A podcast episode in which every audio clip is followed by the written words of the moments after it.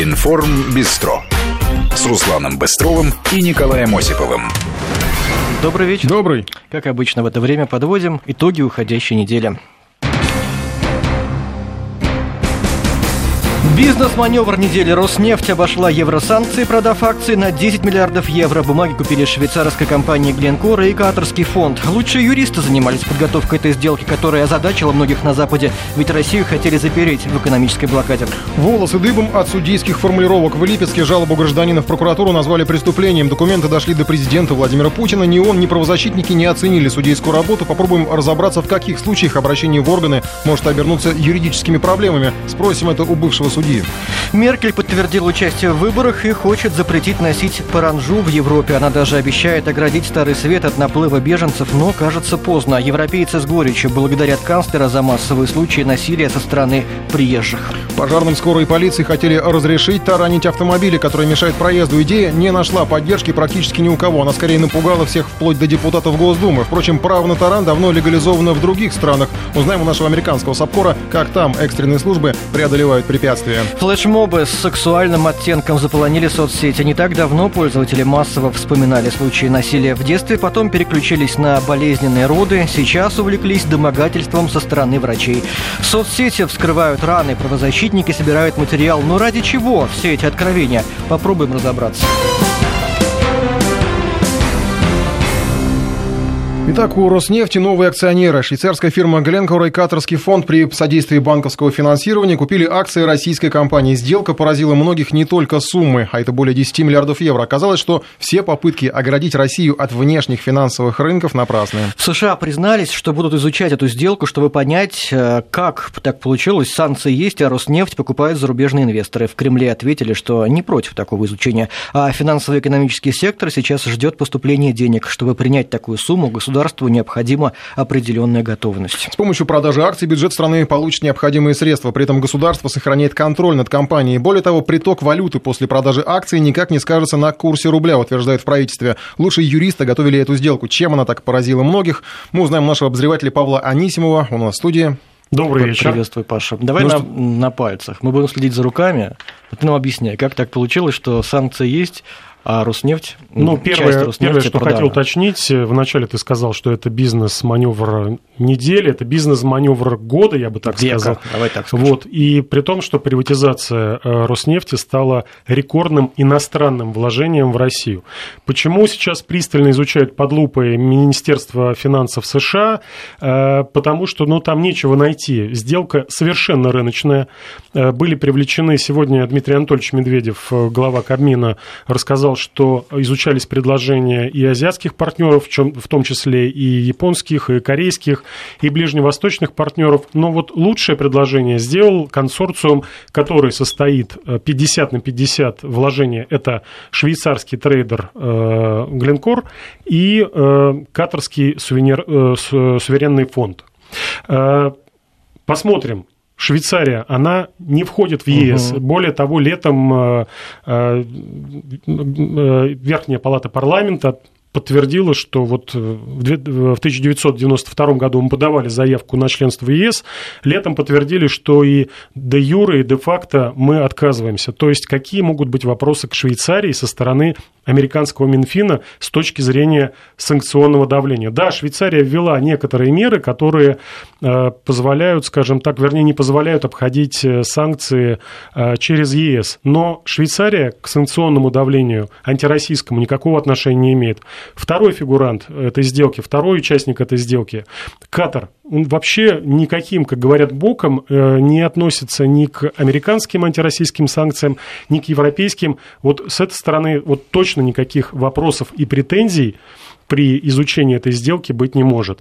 Да, э, говорят, ну, во-первых, сделка еще не закрыта. Ну, только моральное порицание, наверное, будет. Моральное угу. порицание, да, говорят, что э, якобы участвовал э, итальянский банк, который даст Гленкору кредит угу. для того, чтобы расплатиться, но, во-первых, детали сделки еще не раскрыты, а потому что сама сделка, по словам представителей Роснефти, еще не закрыта, это случится на этой неделе. С другой стороны, напомню, что европейцам по условиям антироссийских санкций э, запрещается напрямую продавать, покупать э, э, акции, которые были выпущены после 12 сентября 2014 года. Тот пакет, который размещал Роснефть, эти акции были выпущены задолго до этого. То есть вот с этой стороны, даже если что-то найдут э, в отношении швейцарского э, участника сделки, с этой стороны все чисто. Это акции, которые двойная, давно... Двой... Двойная страховка. Во-первых, Швейцария страховка, не да. член ЕС, а во-вторых, даже если бы она была членом ЕС, даже все равно член... да, да, э, акции раньше выпущены. Были выпущены акции, так что ну, все в порядке. С другой стороны, э, действительно, если бы участвовала там американская компания, да, э, можно было бы понять, потому что американскими компаниями э, запрещено с финансовой точки зрения запрещено э, размещать, э, либо давать взаймы Роснефти, либо размещать ценные бумаги на американском рынке, и то с условием более чем на 90 дней. Ну, то есть можно давать короткие кредиты, длинные кредиты давать нельзя. Но Роснефть размещалась не на американском рынке, она, размещ... она искала инвесторов и продала акции Э, тем, кто захотел их купить по лучшей, более выгодной цене. Так и случилось. То есть тут страховка не то, что двойная, там многоуровневая страховка, и с точки зрения юридической никаких вопросов и претензий хотя их вообще не должно быть, да, публичная компания э, продавала, размещала свои акции, госпакет. Тут вообще никаких претензий быть не может. Ну, это да, все. Сделка сама чиста с юридической точки зрения, но не получится ли так, что потом у Роснефти могут э, проблемы какие-то появиться? Ну, вот они же обидятся, европейцы, что мы так обошли эти э, санкции. Ну, во-первых, европейцы молчат, пока они будут думать, обижаться или нет. Э, в мое личное мнение, что, еще чего-нибудь. что к тому времени уже все антироссийские санкции, ну, не все, ну, либо частично будут смягчены, либо полностью отменены, потому что Европейский Союз никаких пока претензий к этой сделки не предъявлял. Это сейчас возбуждается уходящая администрация Обамы. А, кстати, сегодня э, советник Дональда Трампа, избранного президента, э, Картер Пейдж, сказал, что он подчеркнул, что это, да, эта сделка, во-первых, э, можно считать, что это полностью законная сделка, и она показала, что санкции Запада, они больше повредили не российской компании Роснефти, а западному бизнесу, который был вычеркнут, исключен из списка стратегических инвестиционных партнеров. Это слова советника избранного нового президента американского. Вообще же, благодаря Швейцарии, хорошая страна. Мы и сыр по-прежнему едим нормальный, все таки да? И вот Роснефть смогли немножко продать. А, может быть, там есть какие-то еще лазейки? Может, мы и остальные санкции сможем обойти как-нибудь? Не знаешь, Павел? Подумать ну, можно просто. Говорят о том, Это что... лучше юристы Роснефти знают. Да, юристы Роснефти, и думаю, что сейчас э, будут консультировать в том числе и тех, э, кто планирует размещаться. Вообще большинство экспертов и российских, и западных говорит о том, что э, приватизация Роснефти показала, что открывается окно возможностей и для других российских угу. компаний, которые в том числе находятся под санкциями. То есть это яркий пример того, что можно найти партнеров, и э, не то, что найти, искать их с фонарем, да, а партнеры выстраиваются в очередь, если этот актив ликвиден, если он интересен, и если э, на этом активе в дальнейшем, вкладывая в этот актив, а э, инвесторы пришли, консорциум, э, не просто выкупили э, в расчете на дивиденды, которые ежегодно выплачивает Роснефть, а с тем прицелом, что э, они будут предоставлять Роснефти э, деньги, по сути, кредиты, от, которых сейчас, э, от которых отрезана Роснефть.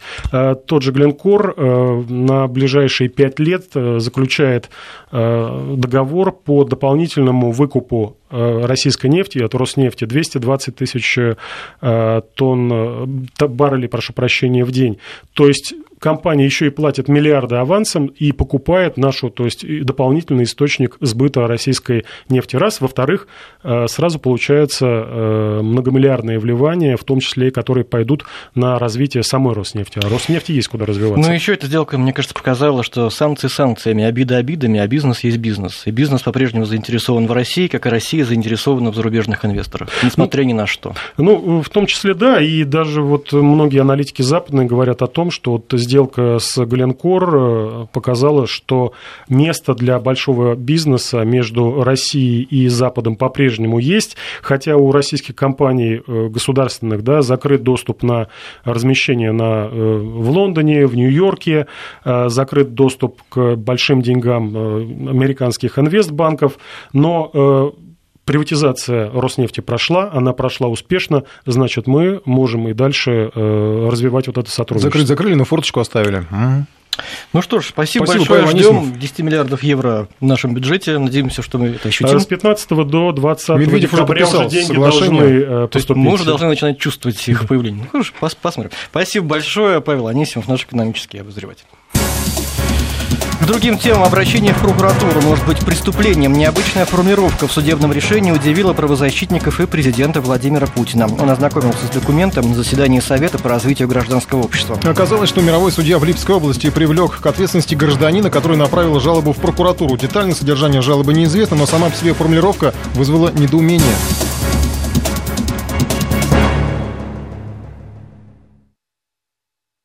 Несмотря на то, что вот э, у нас в целом в правоохранительной сфере много проблем, но это поручение эффективно в соответствии с законом может исполнить только прокуратура. Я так и сделаю. Я Генеральной прокуратуре поручу провести такую работу. А то, что несуразец, мягко говоря, там в целом достаточно, это точно. Вот не знаю, кто мне это передал, заявление. Постановление суда. В постановлении судьи написано такой-то фамилия и дальше совершил преступление путем написания заявления в Липецкую облпрокуратуру. Я вот просто я вот таких вещей, когда смотрю, у меня просто волосы оставшиеся на голове дыбом встают. Что это такое? Совсем с ума сошли, что ли? Просто удивительно. Надо будет попросить и генерального прокурора, и председателя Верховного суда с этим просто разобраться. Я уже не знаю там, насчет предвзятости, но насчет квалификации это, это, это точно вопросы возникают, конечно. История, которая дошла до президента, на самом деле не так проста. Обращение в прокуратуру написал житель Липецкой области Василий Урываев. История началась с соседского конфликта. Рядом с ним живет местный судья, с которым у них возник спор по поводу границ между земельными участками.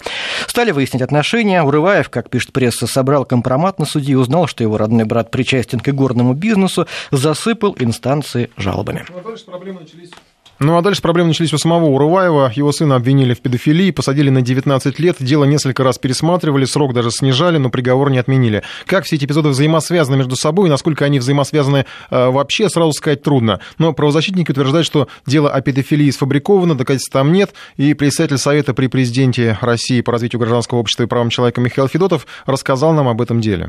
Ну, в целом ситуация такова что э, был спор между двумя соседями по даче. Спор из-за какого-то клочка земли. И в результате этого спора, помните, как у Гоголя, как поссорились Иван Иванович с Иваном Никифоровичем? Вот здесь примерно то же самое, но только в результате этого спора начались судебные тяжбы, и появилось уголовное дело даже по обвинению сына одного из соседей с обвинением его в таком страшном преступлении, как педофилия. Человек получил очень большой срок наказания за это преступление, хотя совершенно очевидно, что он этого преступления не совершал, и совершенно очевидно, что там многие доказательства по этому делу были просто фальсифицированы. И одно из писем, которое как раз было передано президенту от матери этого молодого человека, оно поразило президента той цитатой, которую в этом письме привела мать. Это цитата из судебного акта, где говорилось, что он такой-то совершил преступление путем направления заявления в прокуратуру. Действительно, это совершенно фантастическая формула, это вот сделано нарочно не придумаешь. Надеюсь, что сейчас наши и надзорные органы, и судебные органы вернутся к этой истории и посмотрят внимательно, объективно, непредвзято, посмотрят на все доказательства вины и, соответственно, на алиби. В конце концов, я надеюсь, что ошибки будут исправлены. Правозащитники сейчас разбираются с этой историей, пока трудно сказать, что у нее будет за продолжение. Но эпизод с обращением в прокуратуру действительно необычен. В, таких, в каких ситуациях такие действия можно считать преступлением, мы попробуем узнать у юриста. Ну, прежде огласим ответ судьи, который выносил решение о преступности жалобы в прокуратуру. Объяснение не очень понятно, мы цитируем его в том виде, в каком оно попало порталу Life News. Судья якобы не могла не принять заявление от гражданина, с ее слов заявление было принято в частном порядке, ею было принято дело к производству, чтобы вынести приговор или прекратить производства по делу. Это конец цитаты. А также стало известно, что обращение в прокуратуру, о котором идет речь, оппоненты Урываева требовали признать клеветой. И это действительно уголовная статья. Видимо, часть этих документов и попала к правозащитникам и к президенту. На связи управляющий партнер юридической фирмы «Селютин и партнеры», кандидат юридических наук Александр Селютин. Э, в прошлом федеральном суд... федеральный судья. Александр Викторович, здравствуйте. Добрый вечер. И мы все-таки хотим узнать, может ли жалоба считаться преступлением? Э, смотрите, ситуация выглядит в соответствии с действующим законодательством следующим образом. У нас э, уголовным кодексом предусмотрено э, ну, применительно к этой ситуации э, две уголовные статьи, которые бы сюда подходили. Это, во-первых, клевета, как вы правильно говорите, это 129 статья Уголовного кодекса, и заведомо ложный донос. Это статья 306 Уголовного кодекса. И здесь получается так, что если человек заведомо знает, что преступления не было, но он пишет заявление о том, что какое-то лицо совершило преступление и обращается с таким заявлением правоохранительные органы, то таким образом он совершает преступление, предусмотренное статьей 306 Уголовного кодекса. Если же человек распространяет некие э, порочащие э, сведения, а в том числе и про, при обращении в органы прокуратуры, то он совершает э, клевету преступления. Вот. Примерно так. Ну, то есть э, тут, я так понимаю, важно, чтобы фразы не были вырваны из контекста, да, чтобы мы, чтобы прежде всего конечно, понимать... Конечно, конечно. Да, да более того, разграничение между статьей 129 и 306 э, зачастую очень тонкое, и сами правоохранители путаются, где клевета, где заведомо ложный донос, а был ли он, не был. А высказывал ли человек свое мнение, и там, к примеру, говорил, по моему мнению, э, совершается такое-то преступление, поэтому прошу проверить информацию и э, в отношении него возбуждается уголовное дело за заведомо ложный донос, потому что никакого преступления не было, так а он его не совершал, потому что он же не утверждал, что было совершено преступление или совершается преступление. Он говорил о том, что по его мнению просил проверить данные и так далее. И вот от этих мелочей многие, э, во многом зависит квалификация и э, мнение суда о виновности либо невиновности. Спасибо большое. Александр Селютин, бывший федеральный судья и управляющий партнер юридической фирмы Селютин и партнер, объяснил нам, а, в чем разница может быть вот таких заявлениях, но, к сожалению, пока неизвестно, что в действительности писал и в каких формулировках писал сам а, заявитель, вот этот вот а, Урываев в прокуратуру, почему потом посчитали вот это вот заявление преступлением. Спасибо, Меркель. Такой комментарий оставили многие жители Германии под видеороликом с очередным нападением мигрантов на жителей Германии. Ролик, на ролике, который попал в сеть, он приводит просто в недоумение, как приезжие могут вести себя настолько беспардонно. На записи снятой камерой видеонаблюдения запечатлена молодая девушка, которая спускается в подземный переход.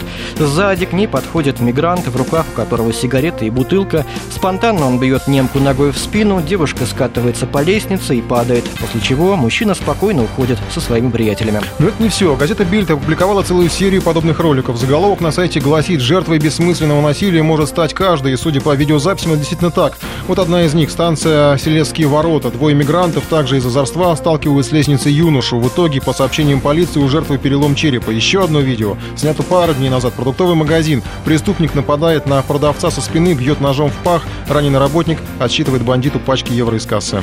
Кадр из четвертого видео Двое молодчиков в масках средь бела дня грабят отделение банка, после чего, набив черный рюкзак деньгами, смываются на велосипедах. Преступников до сих пор ищут, они тоже не местные, судя по цвету бровей и форме глаз. Ну что ж, сама Меркель, которой жители Германии сказали горькое спасибо за все происходящее. На этой неделе она выступила с предложением запретить носить паранджу везде, где только можно. Вопрос о таком запрете стоял давно, но не получал одобрения лидирующей партии, которую возглавляет Меркель. Теперь она заявила, в процессе коммуникации между людьми нужно показывать лицо, поэтому поэтому у нас не принято носить полностью закрывающую лицо и тело одежду. На прямой связи наш корреспондент в Берлине Сергей Куроктин. Сергей, здравствуйте. Добрый день. Ну, во-первых, как восприняли в Германии намерение Меркель запретить паранжу? Эта мера считается достаточной? Ну, скажем так, эта мера была лишь, одной, и уж точно не самой главной в докладе Ангели Меркель на съезде, где она э, рассказывала о том, какие изменения будут внесены в миграционную политику э, правящей партии ХДС. И главное в этой политике было то, что она заявила, партия будет настаивать и бороться за депортацию э, незаконных мигрантов, и даже заявила, что подобного рода незаконных мигрантов сейчас в Германии 35%. Цифра, конечно, впечатляющая. Вопрос вопрос о том, смогут ли они это выполнить. Но вы правы в том смысле, что, конечно, когда, например, она сказала о запрете паранджи и никаба, то э, вот самые большие аплодисменты были как раз в этот момент э, на съезде ХДС. Потому что, э, может быть, это не самый главный вопрос в рамках миграционной политики, но, безусловно, самый чувствительный. Я, правда, обращу ваше внимание на то, что Ангела Меркель сказала, что нужно запретить носить паранджу и никабы там, где это юридически возможно. А, в данном случае юристы пояснили, что, наверное, речь идет о том, что э, э, запрет будет распространяться, например, на транспорт, на поездку в транспорте, на время прохождения полицейского или какого-то иного контроля э, в судах, но по нынешним немецким законам фактически невозможно сделать так, чтобы запретить, как это, например, сделано во Франции, запретить носить паранджу. Пока вот это очень и очень мало выполнимо. Но слово прозвучало, а так как, естественно, все подобного рода заявления нужно рассматривать с точки зрения э, начала предвыборной кампании, то, конечно, сказать это Ангела Меркель должна была, что она и сделала. А что касается общественного транспорта, метро, вот те видеозаписи, которые мы видели, там как-то вот эти товарищи курят, пьют, э, что там, это теперь вот, ну, как нормально в Европе? Я уж не говорю про нападение. Вообще, насколько ну, безопасно? Случае... Насколько безопасно вот, подземка? Ну, подземка, наверное, все-таки берлинская уж точно не опаснее любой другой подземки в любом городе э, Европы, и, наверное, не только Европы, я регулярно ею пользуюсь. Хотя, конечно, после э, появления в Германии миллиона мигрантов, именно в подземке очень часто в вечернее время, или, скажем, в выходные или вечернее время – происходят те или иные преступления, и действительно сообщений об этом или роликов об этом очень много. Но должен сказать, что вот самое шумное сейчас и самое обсуждаемое, обсуждаемое безусловно, э, нападение, о котором вы уже сказали, когда э, молодые люди просто ногой сзади ударили женщину, которая спускалась вниз по подземному переходу, и она упала вниз, э, а молодые люди пошли дальше, пока не установлено, мигранты это или нет. Ну, более того, скажем так, их поведение, они действительно были с бутылкой пива, с сигаретами, сигаретами. Эти молодые люди как раз не похожи на, скажем, только что приехавших мигрантов. Как правило, они себя так не ведут. А эти молодые люди больше похожи на обыкновенную шпану, которой тоже, опять-таки, везде достаточно.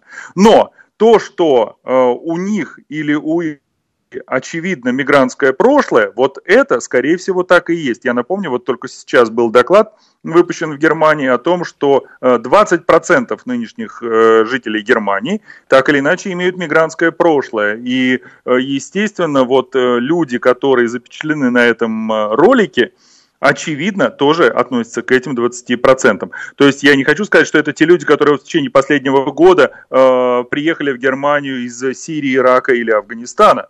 Но, тем не менее, конечно, когда простой немец смотрит на эти кадры, он поневоле понимает, что речь идет о людях, которые так или иначе в какое-то время, но приехали в Германию, живут сейчас в ней и считают, что вот такого рода поведение, ну, скажем так, они имеют на него право. Mm-hmm. Потому что, еще раз говорю, эти молодые люди, они никуда не спешат, они спокойно, женщина падает, они спокойно уходят дальше заниматься своими делами. Спасибо. Сергей Курохтин передавал из Берлина, наш европейский САПКОР. Сейчас прервемся на новости. Информ Бистро с Русланом Быстровым и Николаем Осиповым. 18 часов и 34 минуты. Продолжаем подводить итоги уходящей недели. Всех автовладельцев на этой неделе испугало предложение разрешить экстренным службам таранить припаркованные машины. Касается это, конечно, не всех, а лишь тех, кто мешает проезду. Пожарных, скорой и полиции. В Госдуме довольно быстро и почти единогласно от идеи отказались. Но проблема-то осталась. Быстро подъехать э, к дому, чтобы оказать помощь больному или потушить пожар, часто становится проблемой. Спасатели теряют драгоценные секунды. Даже выделение спецплощадок во дворах под стоянку машин экстренных служб не сильно помогло. Иногда они банально не могут доехать до этих площадок через плотные ряды ряды припаркованных автомобилей. В некоторых случаях, как это было в Одинцове, пожарные руками переставляют мешающие проезду машины.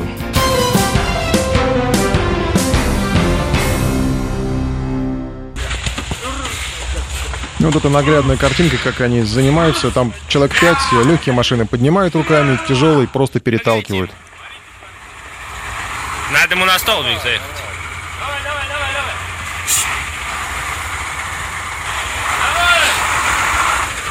Мотив, например, но если вот все мы здесь больше не можем, то есть нам приходит, придется 200 метров пожару, там за 200 метров, нам приходится разворачивать магистральную линию, то есть все это тащить с собой, это все оборудование до этого подъезда. А то есть если бы, например, мы подъехали напрямую к этому подъезду, за одну минуту мы должны уже все это развернуть. Несмотря на то, что в России идею разрешить пожарным подталкивать припаркованные машины отвергли почти сразу, в других странах для спасения жизни не боятся жертвовать целостностью кузова автомобиля. Во многих европейских государствах царапины на бампере вообще не воспринимают как повреждения, а в США пожарные машины даже специально оборудуют бамперами для расчистки пути. По крайней мере, тогда, у нас, когда нас обсуждали идею тарана, многие приводили в пример американский опыт. Наш Субкор Ася Семенова узнала все о работе спасательной техники в Америке и сейчас на, на прямой связи. Ася, здравствуйте. Здравствуйте. Ну вот на что имеет право пожарная, если такая же ситуация? Они приехали, а машинами все заставлено и не подъехать никак. Э, знаете, вот, э, наверное, если бы мы ставили звук происходящего в, в такой же ситуации в Соединенных Штатах, мы услышали бы звук стекла, поскольку если автомобилист паркуется напротив э, пожарного гидранта, что, естественно, запрещено правилами, то а, пожарные в таких случаях просто разбивают стекло и протаскивают шланг через машину. А, после того, как пожар потушен, все желающие часто фотографируются, и интернет на самом деле заполнен фотографиями с подписью «Почему я не паркуюсь возле пожарного гидранта?» Мигранта. А, вот э, один из таких э, очень обсуждаемых случаев произошел как раз в Бостоне в апреле. А, единственный комментарий, который после этого дали пожар, они сказали, вы знаете, мы разбивали стекла этой машине без удовольствия. А, вот. Но э, случай не единственный, такое бывает часто. Естественно, в правилах оговорено то, что нельзя парковаться возле пожарного гидранта в пределах 10 футов, это 3 метра. Нельзя парковаться на пожарной полосе, штраф 50 долларов, и нельзя перегораживать выезд из пожарного участка. Парковка разрешена не ближе, чем а, на расстоянии 6 метров. А, еще есть один пункт э, касательно пожарных – если, например, э, пожарная машина спешит на вызов, а плотный поток машины, э, как и положено, расползается в разные стороны, но одна из машин э, недостаточно аккуратно отъехала с пути, не уступила место пожарной машине, тогда, а, если вдруг машину заденут, то пожарные не платят ничего, и автомобилист чинит машину строго за свой счет. Страховая считает, что этот случай а, не, а, в этом случае страховая не должна платить никаких денег автомобилисту. Весело у вас там? Да, но вы знаете, на самом деле единственный принцип – это здравый смысл. Очень сложно сравнивать, конечно, Россию и США, поскольку в Америке все буквально заточено под а, автомобили. А, пожарных полос, вот нет такого, что в каждом дворе есть такой красный квадрат, на котором ни в коем случае нельзя парковаться. Плюс э, очень много частных домов, э, где совершенно другие правила. Ну, у нас такие есть красные квадраты. Квадраты есть, да, только на них все время Как раз прям ставит. аккурат. Да, специально. Ну, это же парковщики. Да. Парковщики, конечно, прекрасно работают. Это параллельная служба, а, которая заранее убирает с пути все машины, и можно и так получить достаточно проблем mm-hmm. даже без всякого пожара. Спасибо. Но, ну, а с другой Спасибо, стороны, вот мы ругаем этих автомобилистов. А где им парковаться? Вот реально, огромные микрорайоны, жилые комплексы, и там нету, не предусмотрено ни одного паркинга. Это же комплексная Ну а что для тебя важнее, привести свою пятую точку на машине, куда тебе надо, или чтобы человек мог оказать помощь кому-то? Конечно, кто... важнее, чтобы человек оказал помощь. Но куда я занесу свою машину? В подъезд? В квартиру? Куда? Сделайте найди, паркинг, найди. я куплю его, я заплачу за него деньги. Почему вы даете разрешение на строительство жилых Ты хочешь, комплексов? чтобы у тебя паркинг был не прямо вот там, требуя, где вот тебе не требуя вот, строительство паркинга. 5 метров нет, максимум от нет. того места, куда тебе надо попасть. Хотя... Прогуляйся пешком 500 метров. Какие 500 метров? Я не видел там никаких паркингов. Вот в где этих особенных анклавах, там, не знаю, там Химки, Каких Балаших, вот такие огромные. Да всегда можно найти ничего место, подобного, Ничего подобного, к сожалению. Спасибо большое. Ася Семенова, наш корреспондент США. Всемирная организация здравоохранения предложила законодательно оформить грудное вскармливание. Полгода питания материнским молоком обязательно, далее до двух лет смешанное питание. Рекомендации озвучили эксперты ВОЗ, но не всех э, их смогли понять. Главным образом, неясно, как законодательство может помочь в этом вопросе. Возможно, речь просто о продлении декретных, декретных отпусков, которые во многих странах довольно короткие. А возможно, законы должны как-то наказывать тех, кто переходит на сухие смеси. Мы попробуем разобраться с экспертом. Но сделаем это сразу же, как только до него дозвонимся. Вообще, конечно, странно. Эта инициатива там как-то они собираются отслеживать, Ну, тут, видимо, как раз тут, как в истории с обращением в прокуратуру, что-то они там не договорили, что ли, я не знаю. Видимо, какой-то контекст, может быть, мы не так что-то поняли, но мало того, что до двух лет, я так понимаю, что у кого-то это, наверное, вызовет спорное. Ну, ну конечно, да. не полноценное прям ну, кормление, но смешанное. Ну, мне кажется, в нашем детстве примерно так и было. Просто я, сейчас я не помню, уже... извини.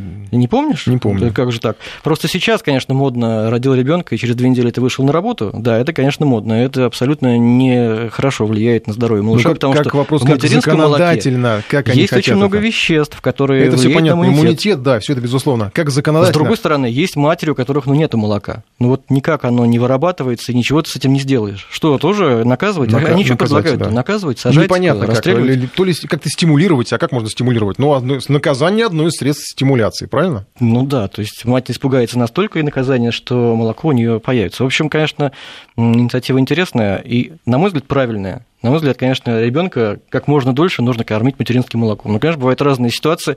Во-первых, и молока нет, как я уже сказал. Во-вторых, есть матери-одиночки, которые просто не могут оставаться дома с малышом, они вынуждены выходить на работу там раньше и так далее.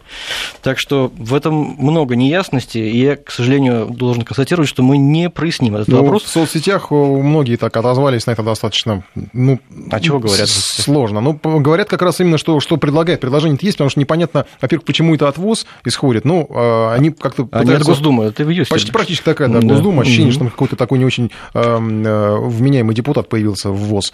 Э, или переехал, может, откуда-нибудь, из какой-нибудь страны такой смешной.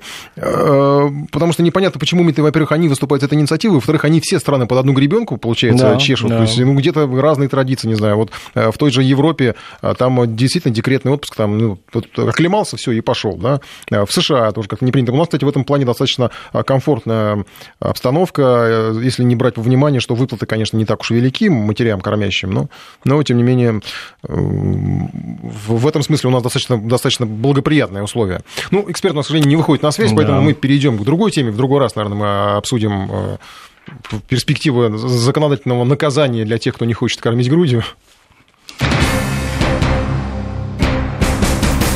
Интимные откровения в соцсетях достигли предела. Флешмобы оккупировали правозащитную тему. Некоторое время назад хэштег «Я не боюсь сказать» собрал тысячи откровенных рассказов о сексуальном насилии, которые авторы публикации переживали в детстве. В конце ноября стартовал очередной флешмоб рассказы о болезненных родах и хамстве со стороны акушеров. А сейчас виртуальный креатив подкинул новую идею – онлайн-признание в домогательстве со стороны врачей. Хирурги, анестезиологи, гинекологи, акушеры, представители самых разных врачебных специальностей обвиняют э, в сексуальном сексуальных приставаниях к молодым пациенткам. Сначала публика охотно подхватывает флешмоб, те, кому нечего сказать, заклеп зачитываются откровениями пострадавших. Но с каждым новым флешмобом аудитория все осторожнее относится к ним. Одна акция похожа на другую, и все объединяет некоторый налет пошлости, чрезмерные подробности. Это порождает сомнение, а ради чего все это происходит.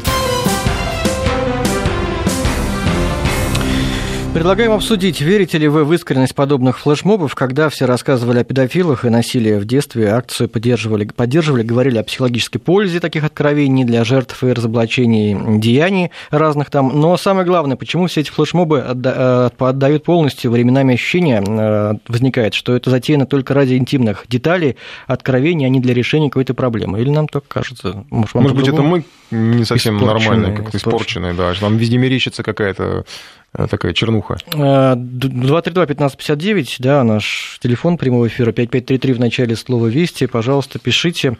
Мы попозже примем звонки, постараемся принять, а сейчас у нас на связи семейный психолог, кандидат социологических наук, специалист в области коммуникации Анетта Орлова. Анетта, здравствуйте. Да, здравствуйте, здравствуйте. Почему это все вдруг возникает, вспыхивает? И вот э, лично вас не настораживает такая вот как серийность вот этих флешмобов, которые, ну, извините, они вот ниже определенного места как-то все выглядят? Ну, вы знаете, я уже на эту тему э, там несколько материалов писала еще тогда, когда летом, да, пошел вот этот вот э, флешмоб, э, я не боюсь сказать. А, безусловно, э, конечно, есть, э, распространяется, это передается в виде пандемии, то есть как будто бы заражение идет людей.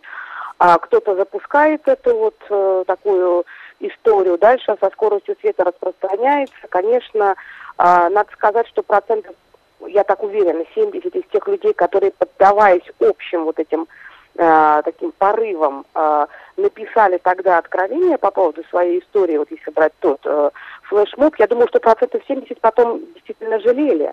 А, но есть э, такая черта характера, как знаете, есть люди, которым очень важно выворачивать все там наизнанку, и вот этот эксбиционизм у кого-то бывает внешний, у кого-то бывает душевный. Это особенность характера. И вот именно такие люди запускают эти процессы. Другой разговор, что постепенно в это втягиваются э, люди, которые действительно сталкивались где-то с чем-то, либо те, у которых очень быстро достраивается, они сами себе надумывают очень многое. И даже по каким-то малейшим критериям они дальше фантазируют всю историю, воображают. Этот флешмоб позволяет о себе заявить, позволяет э, стать, э, почувствовать себя по-настоящему в центре внимания, причастным какой-то такой вот активности, а мы ведь имеем социальными сетями развитие вот этого нарциссического склада характера. Ну а решить проблему такой камин помогает или нет? Вы знаете, я думаю, что э, опасная тенденция, потому что э, вот в этой всей, ну, простите, истерии, которая начинается, э, очень часто могут быть пострадавшие. Потому что вот что кому когда показалось, и кто как э, да, потом это интерпретировал, знаете, не всегда очень часто, тем более врачи, тем более, они сталкиваются очень часто с проблемными людьми, с нездоровыми людьми, причем в разных сферах. Я сейчас не про э, физические недуги говорю. И кто как, какой не очень здоровый человек интерпретирует, а потом это сделает состоянием публичности, и социальная сеть, она по, в какой-то степени делает человека уязвимым. Для того, чтобы сегодня испортить репутацию кому-то, для этого даже не надо иметь каких-то э, доказательств, каких-то четких э, каких-то точек, на что ты опираешься. Может, Но мы можем допустить, что бывают такие случаи. Вот человек столкнулся с изнасилованием там, со стороны врача, и он держит это в себе всю жизнь. Ему это тяжело, его это гложет. И однажды он просто это высказывает, и ему становится легче. Такое может быть? Это не просто может быть, а просто необходимо для того, чтобы человек, который пережил травму, который пережил насилие, чтобы он получил поддержку от тех людей, которые его окружают близкие, и следом, естественно, в некоторых случаях нужно а, обращаться к специалисту. Именно на этом и построена работа психолога, психотерапевта. Вопрос в том, что иногда это может быть письмо, иногда это может быть арт-терапия, люди могут выражать это в разных формах.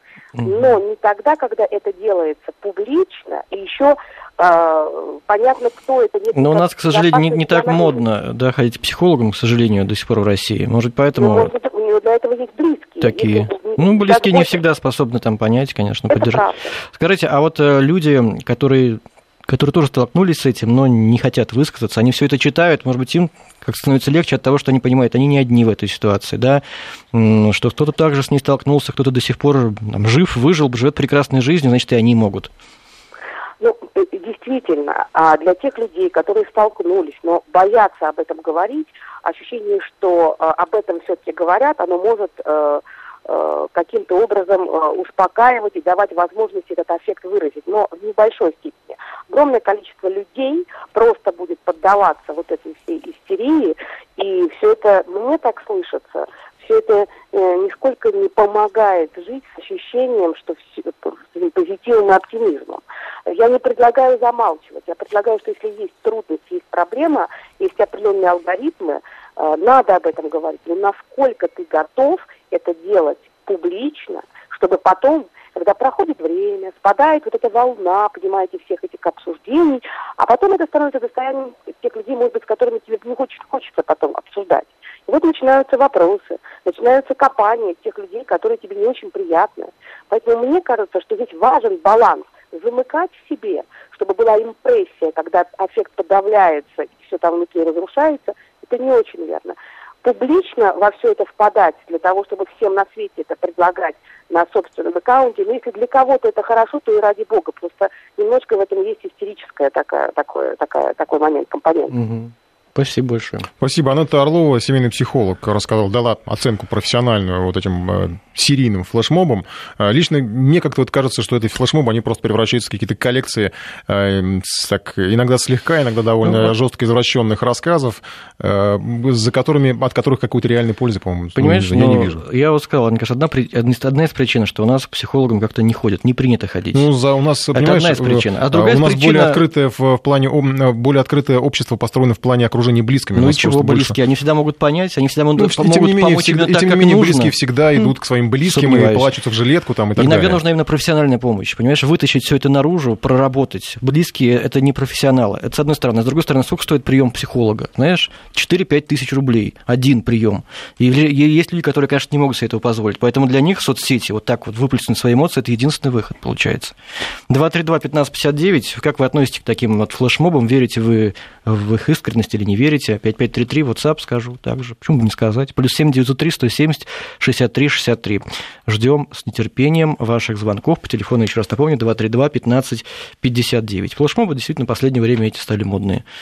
Ну, ну почему они все вот с каким-то уклоном, с таким интимным, я не знаю, то ну, потому... врач домогается, то э, учителя в школе домогаются, прям все вокруг друг друга кого-то домогаются. Ну, потому что это самая болезненная тема, это самая да личная почему это самая болезненная тема? эта тема? Ну, а какая Болезненная еще? тема – это болезнь, это, там, не знаю, там какие-нибудь угрозы терактов – это болезненная тема. Нет, угроза терактов, ну, понимаешь, даже это же не личная проблема угроза терактов, а это говорит о личной проблеме, да, так это человек, что он не может просто так вот высказать. Погибшие как... дети в Ханты-Мансийске – болезненная тема. Ну а да, здесь, конечно. Э, понимаешь, мне кажется, именно специально заводят в какое-то русло, придумывают давайте возьмем профессию врача, давайте превратим врача в насильника и сделаем флешмоб, давайте превратим учителя в насильника. Кто у нас еще может стать насильником? Проводники в поезде какие-нибудь, знаю, что, ну что там еще, давайте какую фантазию включим, чтобы э, превратить флешмоб, чтобы там была какая-то вот такая э, клубничка небольшая, и чтобы это, потому что без клубнички не привлечь аудиторию к тем, кто Ну и наверняка, ты говоришь, фантазии, наверняка тут многие есть и не совсем здоровые люди, которые все это читают и пытаются свои фантазии как-то реализовать во всех этих высказываниях. Да и нет сомнений. Борис, здравствуйте, к нам дозвонился. А, здравствуйте. Да. Ну, спешу вас успокоить. Так, Потому спасибо. есть абсолютная истина, что все проблемы от слабоумия. И фактически мы слушаем, обсуждаем дебилов. Спасибо большое. Мы, мы, я думаю, что мы это сейчас прекратим делать, если вы будете так вот грубо выражаться. Ну, я, я больше не буду ничего говорить. Ну, Ну, хорошо. спасибо, что спасибо позвонили, большое. Но да. вы нас не успокоили? Нет? Наверное, да. Ну, Слабо... Ну, хорошо. действительно, многие проблемы от слабоумия, что тут Да, Андрей, здравствуйте. трудно спорить. Здравствуйте. Ну, Да. если честно, я вот э, до ваших вот сейчас э, новостей не слышал, что Ой. такие флешмобы да, были, но тем не менее другими подобными вещами я в жизни сталкивался неоднократно, да, то есть где-то в интернете там изливание души. Я считаю, что это, эти увлечения, не знаю, зачастую каких-то слабых людей, вот, потому что столько копить времени в себе и потом ждать, когда это вот появится возможность в интернет это выплеснуть, я не, не совсем понимаю, зачем. И вот слушав сейчас э, семейного психолога, который у вас на связи был, Мгм. если честно, она меня вообще не убедила. То есть мне кажется, что не, 7, не 70%, там, дай бог, 10% это реальные истории. Да, А были такие подозрения, что кто-то начал что-то уже порой периодически Ну, выдумывать, Слушайте, дополнять, ну, если даже додумывать. 10% реально, если даже э, 10% людей стало легче, Да, значит, это вы- стоит а того. выхлоп-то какой от всего этого флешмоба? Что им стало легче, А, легче. что есть другие люди, которые также с этим сталкивались, читают, и им тоже становится легче, потому что они понимают, что не одни в этой беде. А обвинять Я людей как-то в слабости... сомневаюсь, если они много Мне лет кажется, молчали, не смогли преодолеть в себе, им мне не стало кажется- легче, что им после этого флешмоба станет Почему? легче. Мне кажется, сильный человек обвинять других в слабости, это как-то странно немножечко, если вы действительно считаете себя сильным. Представьте себя на месте этих людей. 232-1559, Антон, здравствуйте. Здравствуйте. Э, Ну, мне вообще кажется, что э, вся, ну, вот это, все эти флешмобы э, организуются с целью э, дальнейшего принятия каких-то законов там по правам женщин, правам человека. Много ли у разводов нас в семье. таких законов в последнее время принято по правам В человека? России нет, но я так понимаю, что это с Запада идет, и это... Ну вот, да, все с Запада идет. И, ну, нет, не обязательно. Во- Во-вторых, я согласен с предыдущим э, э, слушателем, что очень большие сомнения в достоверности этих историй. Потому что очень часто я, я такое читал подобное, и они как будто все написаны одним человеком, вот э, по какой-то кальке. Одни и те же слова, выражения, фразы. То есть вы этих А. людей как осуждаете, как вы к ним относитесь или понимаете? Да я не очень Тут вопрос, осуждаю. каким мне- людям это адресовано? Тем, кто придумывает или тем, А кто вы не реально? знаете, никто из Да, вас не знаю. знает, и я не знаю. Ну, я, мое отношение к, к таким флешмобам довольно настороженное и скорее даже негативное. Так, а может, Вот. просто не обратите внимания? Ну, хорошо, Нет, что... это понятно, это Хорошо, это что мы не сталкивались каждого, с этим в своей жизни. Кто-то Просто у нас какая-то... Я опять обращаю внимание, что у нас тема. У нас есть две, два сорта флешмобов. Одни вот типа манекен челлендж, там ни о чем, а просто люди развлекаются. И другие какие-то, они придумывают проблемные, правозащитную такую подложку еще ему ставят. А на самом деле, что там, кого не защищают этими флешмобами, я что-то не очень понимаю.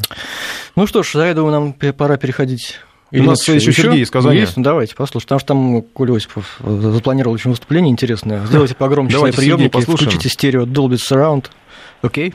Да, Сергей, здравствуйте. Здравствуйте, меня зовут Сергей. Э, я тоже отношусь это, к этим словам отрицательно, но мне кажется, здесь в первую очередь коммерческая составляющая. Люди просто зарабатывают на этом деньги.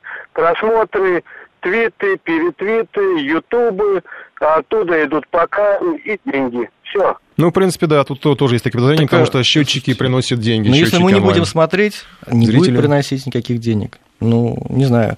Ну, не знаю, странно, правда. Мы же не знаем, кто скрывает за этим сообщением. Какая-то часть искренне, какая-то часть неискренне. Но мы же можем допустить, что есть действительно люди, которые столкнулись с этой бедой. Что с ними делать? Ну, в любом случае, выбор каждого, поддерживать такие флешмобы или нет. А мы успеваем напоследок, когда надеюсь, рассказать еще о блокбастере соцсетей этой недели. Уфимский блогер, э, зовут его Рабинович, поразил пользователей видео, в котором он исполняет имперский марш из «Звездных войн» на кофейной палочке, просто прижав ее к столу. Довольно быстро его разоблачили. Все это казалось фейком, но публикация собрала более миллиона просмотров. Слушаем. Привет, друзья.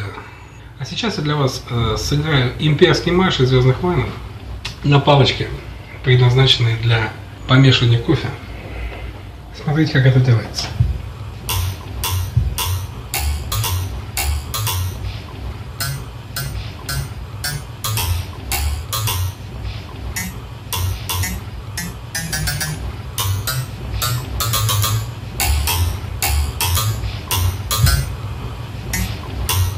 Ну, это блогер, которого разоблачили. Оказалось, что он просто включил компьютер, э, и запись была воспроизведена. Он просто делал вид, что он бьет по палочке. Мы сейчас в прямом эфире Вести ФМ пробуем повторить подвиг. Конечно, у нас это не получится. Я сегодня целый день тренировался, но тем не менее, хоть что-то мы воспроизведем. Вот так звучит настоящая кофейная палочка. Похоже, кстати. Ну, как смог, не знаю. У меня 7 лет скрипичного образования, но эта палочка не подходит для игры. В любом случае, ни одна кофейная палочка не подходит для воспроизведения как, имперского марша. Она почти как смычок. Она, кажется, она тебе должна быть родной просто после скрипичного образования. Ну, вообще, мне кажется, похоже, действительно. Похоже, У нас конечно. здесь много по, было... крайней мере, по крайней мере, в размер я попал, это точно. У нас было много здесь мнений, что это фейк, не фейк. Ну, вот смотрите, мне кажется, похоже. Спасибо всем, кто провел этот пятничный вечер с нами. А, встретимся на следующей неделе. Всего доброго.